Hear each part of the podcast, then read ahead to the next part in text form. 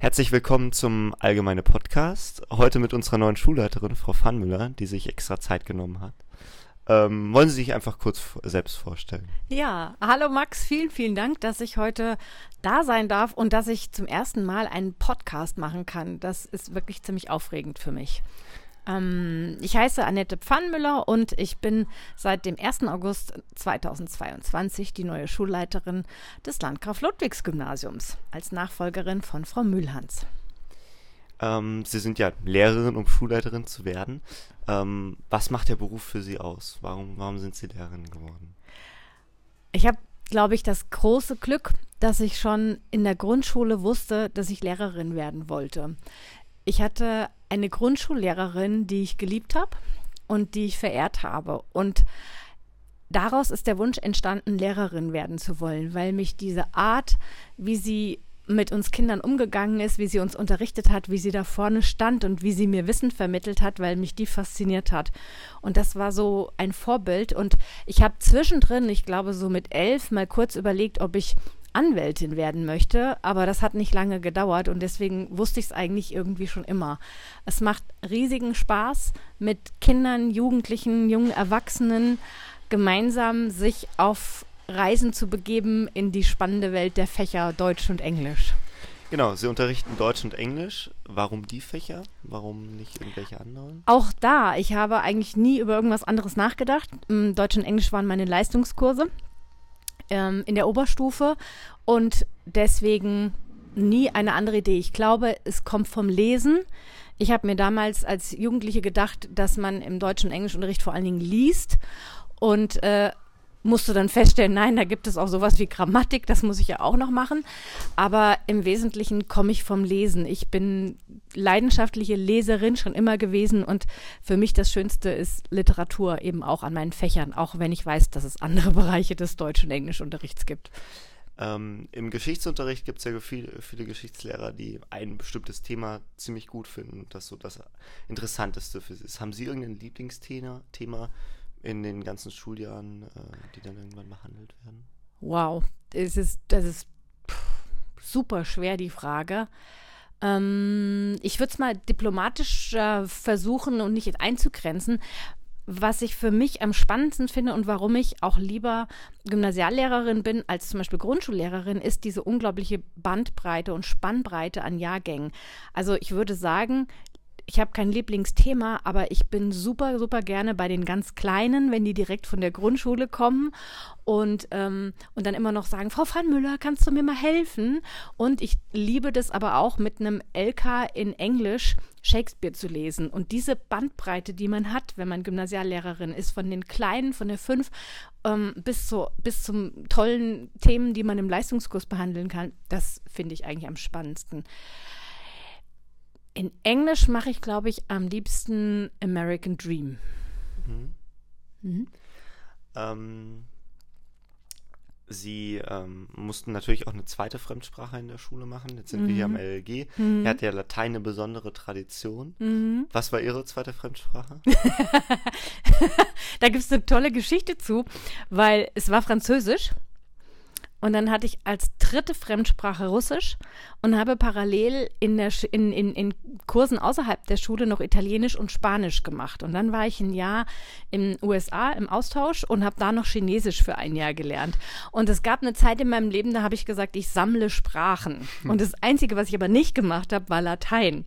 Und als ich dann an die Uni kam und Englisch studiert habe, musste ich Latein machen, obwohl man mir vorher immer gesagt hatte, Latein brauchst du nur, wenn du Medizin mhm. oder sowas studieren willst. So, also musste ich Latein nachholen und musste ähm, das waren, ich weiß, furchtbar anstrengend. Die ersten drei Semester, ich glaube dreimal die Woche abends zwei Stunden Latein pauken.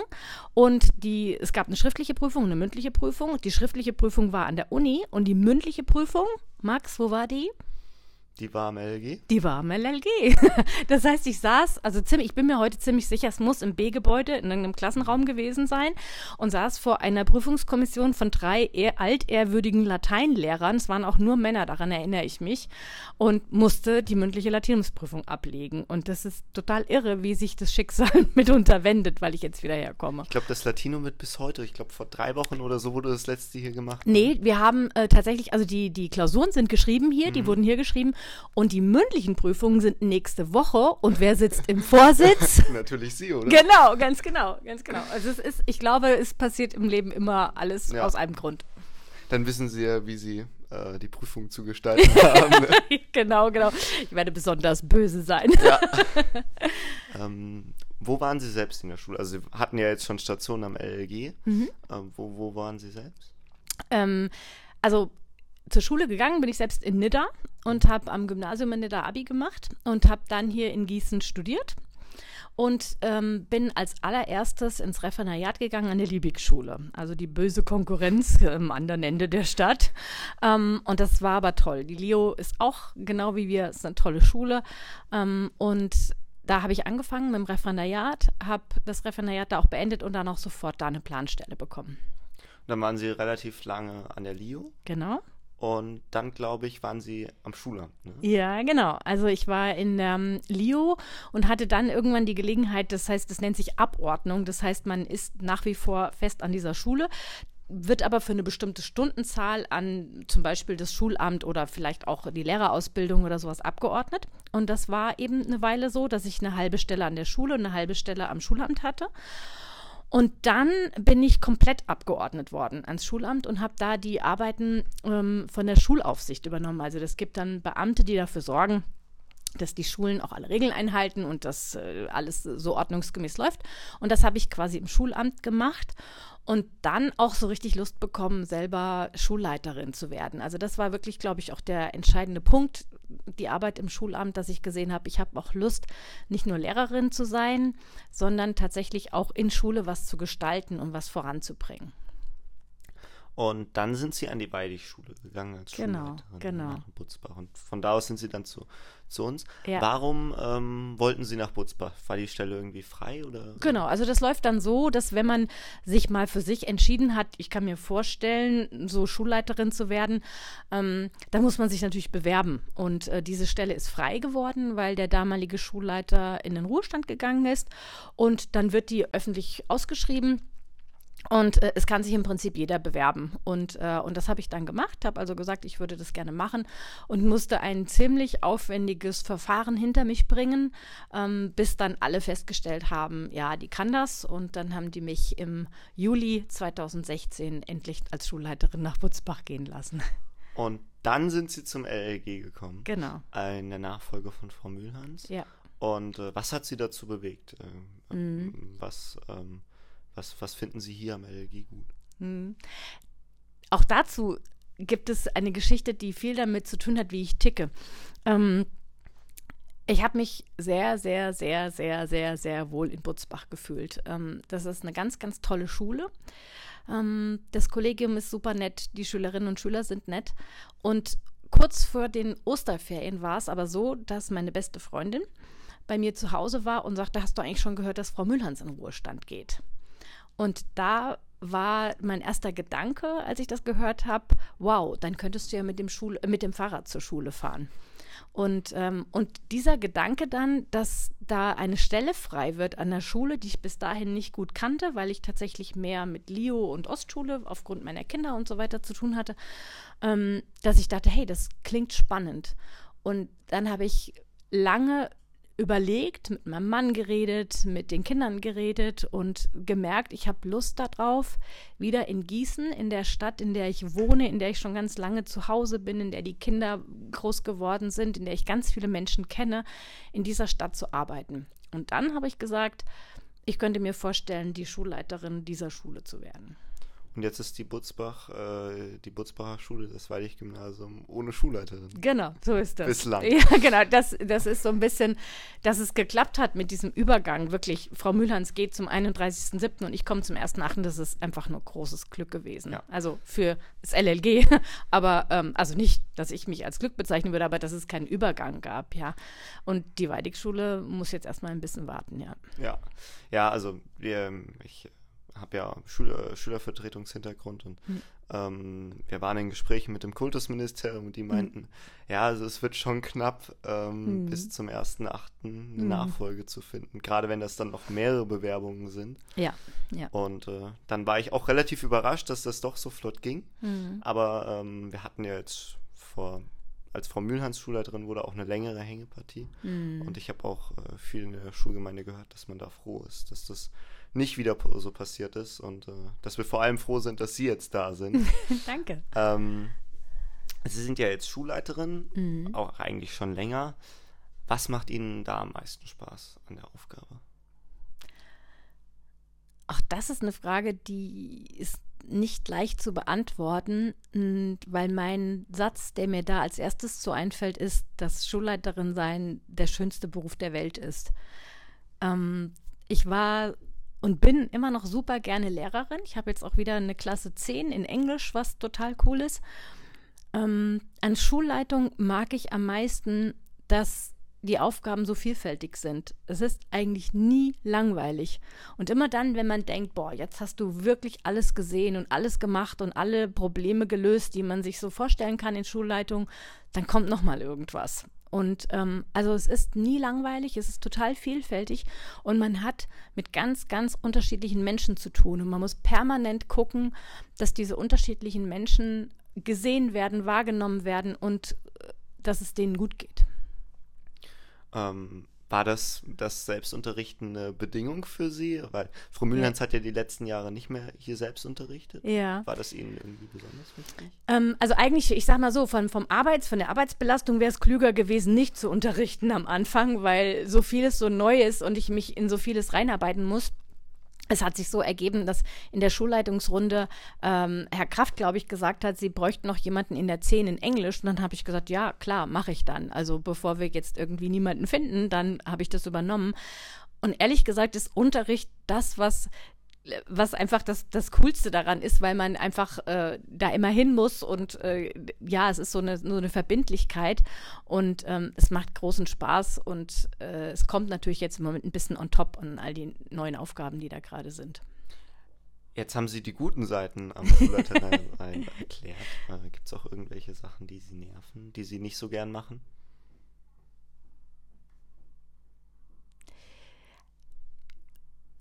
Klar gibt's die. Ich, ich überlege nur, wann das eintritt. Also, als ich mich in Butzbach verabschiedet habe, habe ich gesagt, und das gilt immer noch, dass es in den sechs Jahren, in denen ich da war, vielleicht fünf Tage gab, an denen ich heimgekommen bin und gedacht habe, warum machst du das eigentlich? Und ich finde aber, dass für sechs Jahre fünf blöde Tage, wo man denkt, "Ah, könntest du nicht irgendwie einfach irgendwie was ganz anderes machen, finde ich eine gute Quote. Und klar, natürlich gibt's es gibt Auseinandersetzungen bei so einer großen Schule. Es gibt Menschen, die nicht einverstanden sind mit dem, wie man entscheidet und, und das auch schwierig finden. Aber dass mich das so richtig nervt, nein, würde ich nicht sagen, weil es, ähm, weil es dazugehört. Ähm, was möchten Sie hier am LG gern, gern verändern? Also wenn Sie eine Sache hätten, die, die Sie gern Mhm. anders machen würden, Mhm. äh, was wäre das? Also Sie, Mhm. auch wenn das Mhm. nichts ist, was momentan in Ihrem Bereich Ja, liegt, in ja. Ihrer Entscheidung. Ich überlege gerade, ob, ob es überhaupt, ob, ob mir da überhaupt was zu einfällt. Ähm, weil ich grundsätzlich erstmal gucke, also das ist, das, dieser Prozess ist auch noch nicht abgeschlossen. Ich komme grundsätzlich irgendwo hin und fange nicht an zu überlegen, was kannst du jetzt sozusagen hier an tollen Dingen bringen, sondern ich gucke, was habe ich hier. Und was ich hier habe, ist ein, ein äh, neben sehr, sehr netten Schülerinnen und Schülern, habe ich ein ganz, ganz tolles Kollegium, was unheimlich motiviert ist, ähm, auch sich zu verändern. Also ich glaube, das ist so ein Thema, was mich bewegt. Ich glaube, dass besonders Corona Dinge zutage gebracht hat, die wir in Schule angehen müssen. Und das betrifft vor allen Dingen die Art, wie wir unterrichten und wie Schülerinnen und Schüler lernen. Und die Voraussetzungen hier, die sind ziemlich gut. Also in, in den letzten Jahren ist hier derart viel im Bereich der Digitalisierung gemacht worden. Das ist wirklich toll. Und ich glaube, da können sich äh, viele Scheiben, äh, viele Schulen in, in, ähm, Gießen auch eine Scheibe abschneiden. Ähm, und deswegen wäre mein Gedanke, ich möchte gerne die, die, die Möglichkeiten der Digitalisierung nutzen, um Unterricht noch besser für Schülerinnen und Schüler zu machen. Mhm. Und ähm, haben Sie irgendwelche bestimmten Pläne für die, für die nächsten Jahre, was Ihnen, was Ihnen wichtig ist, worauf Sie außer der Digitalisierung so Sozialistischer Fünfjahresplan. Ja. Ähm, ich möchte, dass wir in der Stadt so wahrgenommen werden von Eltern, von, von Viertklässlerinnen und Viertklässlern, das ist jetzt gerade so ein Thema, weil jetzt gerade diese ganzen Infoveranstaltungen sind, dass wir so wahrgenommen werden, als wie ich uns selber jetzt schon sehe, eine unglaublich engagierte Schule, mit vielen Menschen, die hier was bewegen wollen. Und ich möchte, dass das die Eltern in der Stadt noch mehr sehen und dass die sich alle darauf freuen, ihre Kinder hier bei uns anzumelden. Wir hatten ja auch schon Schuljahre, wo einige Leute abgelehnt werden mussten. Ja. Ähm, wird die Schule Ihrer Ansicht momentan anders wahrgenommen? Das ist, ähm, ja, ich habe das Gefühl äh, im Moment, es gibt so einen Trend zu Gesamtschulen. Und dass das Gymnasium so ein bisschen mh, mm, nicht wir jetzt ganz besonders oder, oder vielleicht auch nicht die Leo oder die Herder, mit denen wir jetzt sozusagen eine Schulform teilen. Aber ich glaube, diese Tendenz geht dazu, dass Eltern ein bisschen Sorge haben, ob ihre Kinder es an einem reinen Gymnasium schaffen das erklärt für mich so diesen Zulauf, den Gesamtschulen haben. Die Ost. Und, und, ja, ich wollte den Namen jetzt nicht nennen, hätte ich jetzt auch nicht gemacht. Aber wenn du es schon sagst. ja, also das ist schon, das beobachte ich irgendwie. Und ich frage mich, woher das kommt. Und ich glaube, dass wir als Gymnasium erklären müssen, warum es sich lohnt, sein Kind hierher zu schicken. Und das können wir ruhig noch ein bisschen offensiver vertreten. Und warum lohnt sich Gymnasium? Was bringt das? Mhm.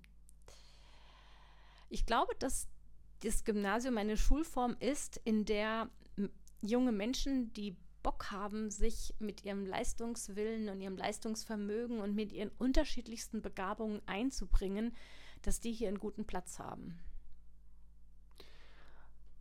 Ähm, jetzt sind wir die ganz tiefen inhaltlichen Fragen zum großen Teil durch.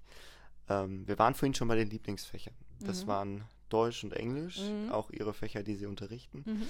Irgendwelche Fächer, die sie nicht so gemacht haben in der Schule?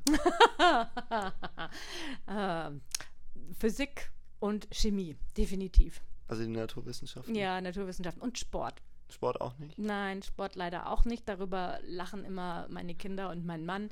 Ähm, mein Mann hat Sport studiert und sagt dann immer, gell, bei den Bundesjugendspielen warst du auch immer krank.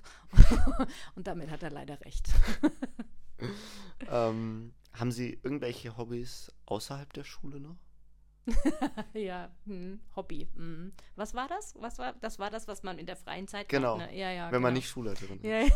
Ja, also das, ähm, ich habe schon vorhin mal gesagt, ich lese wahnsinnig gerne. Also ich würde sagen, das ist so das, was ich ja auch überall machen kann. Das ist, ist ganz gut. Das kann man auch eine halbe Stunde noch abends machen, wenn, kurz bevor einem vor Müdigkeit die Augen zufallen. Ich lese gerne, ich koche gerne. Ich koche jeden Tag tatsächlich, weil ähm, das so die, das Gemeinsame ist, was uns als Familie zusammenhält. Wir sitzen jeden Abend um sieben beim Abendessen und essen das, was ich gekocht habe. Und es darf auch nicht übers Essen gemeckert werden. Ähm, und ich verbringe gern Zeit mit meinem Mann. Ähm, Sie lesen gern? Mhm. Haben Sie ein Lieblingsbuch? Oh, nein, natürlich nicht. Ich habe tausende Bücher und ich habe immer so ein aktuelles Lieblingsbuch oder sowas, aber äh, nee, das kann ich nicht sagen. Okay. Was lesen, was lesen Sie mhm. gerade? Am meisten lese ich Romane. Okay. Mhm. Roman, aber ich lese auch gerne, also ich, ich mag auch geschichtliche Themen, wenn sie so spannend aufbereitet sind. Also es gibt, vor Jahren gab es mal einen, einen Autor, Robert Harris, der hat dieses Buch über Pompeji geschrieben, über diesen Vulkanausbruch. Und das hat mich so fasziniert, wie man eine, ein geschichtliches Ereignis vielleicht nicht immer ganz historisch getreu irgendwie nacherzählen kann, dass das so spannend ist, dass man denkt, boah, da war man jetzt irgendwie dabei. Haben Sie einen Lieblingsfilm? Die Kinder des Monsieur Mathieu. Gut, dann äh, vielen Dank, dass Sie da waren. Und ähm, vielleicht wiederholt sich das Ganze nochmal in, in Form eines Interviews mit der Schülerzeitung. Und äh, in der nächsten Folge sprechen wir dann mit unserem neuen Schulsprecher. Sehr gerne. Vielen, vielen Dank für die Einladung.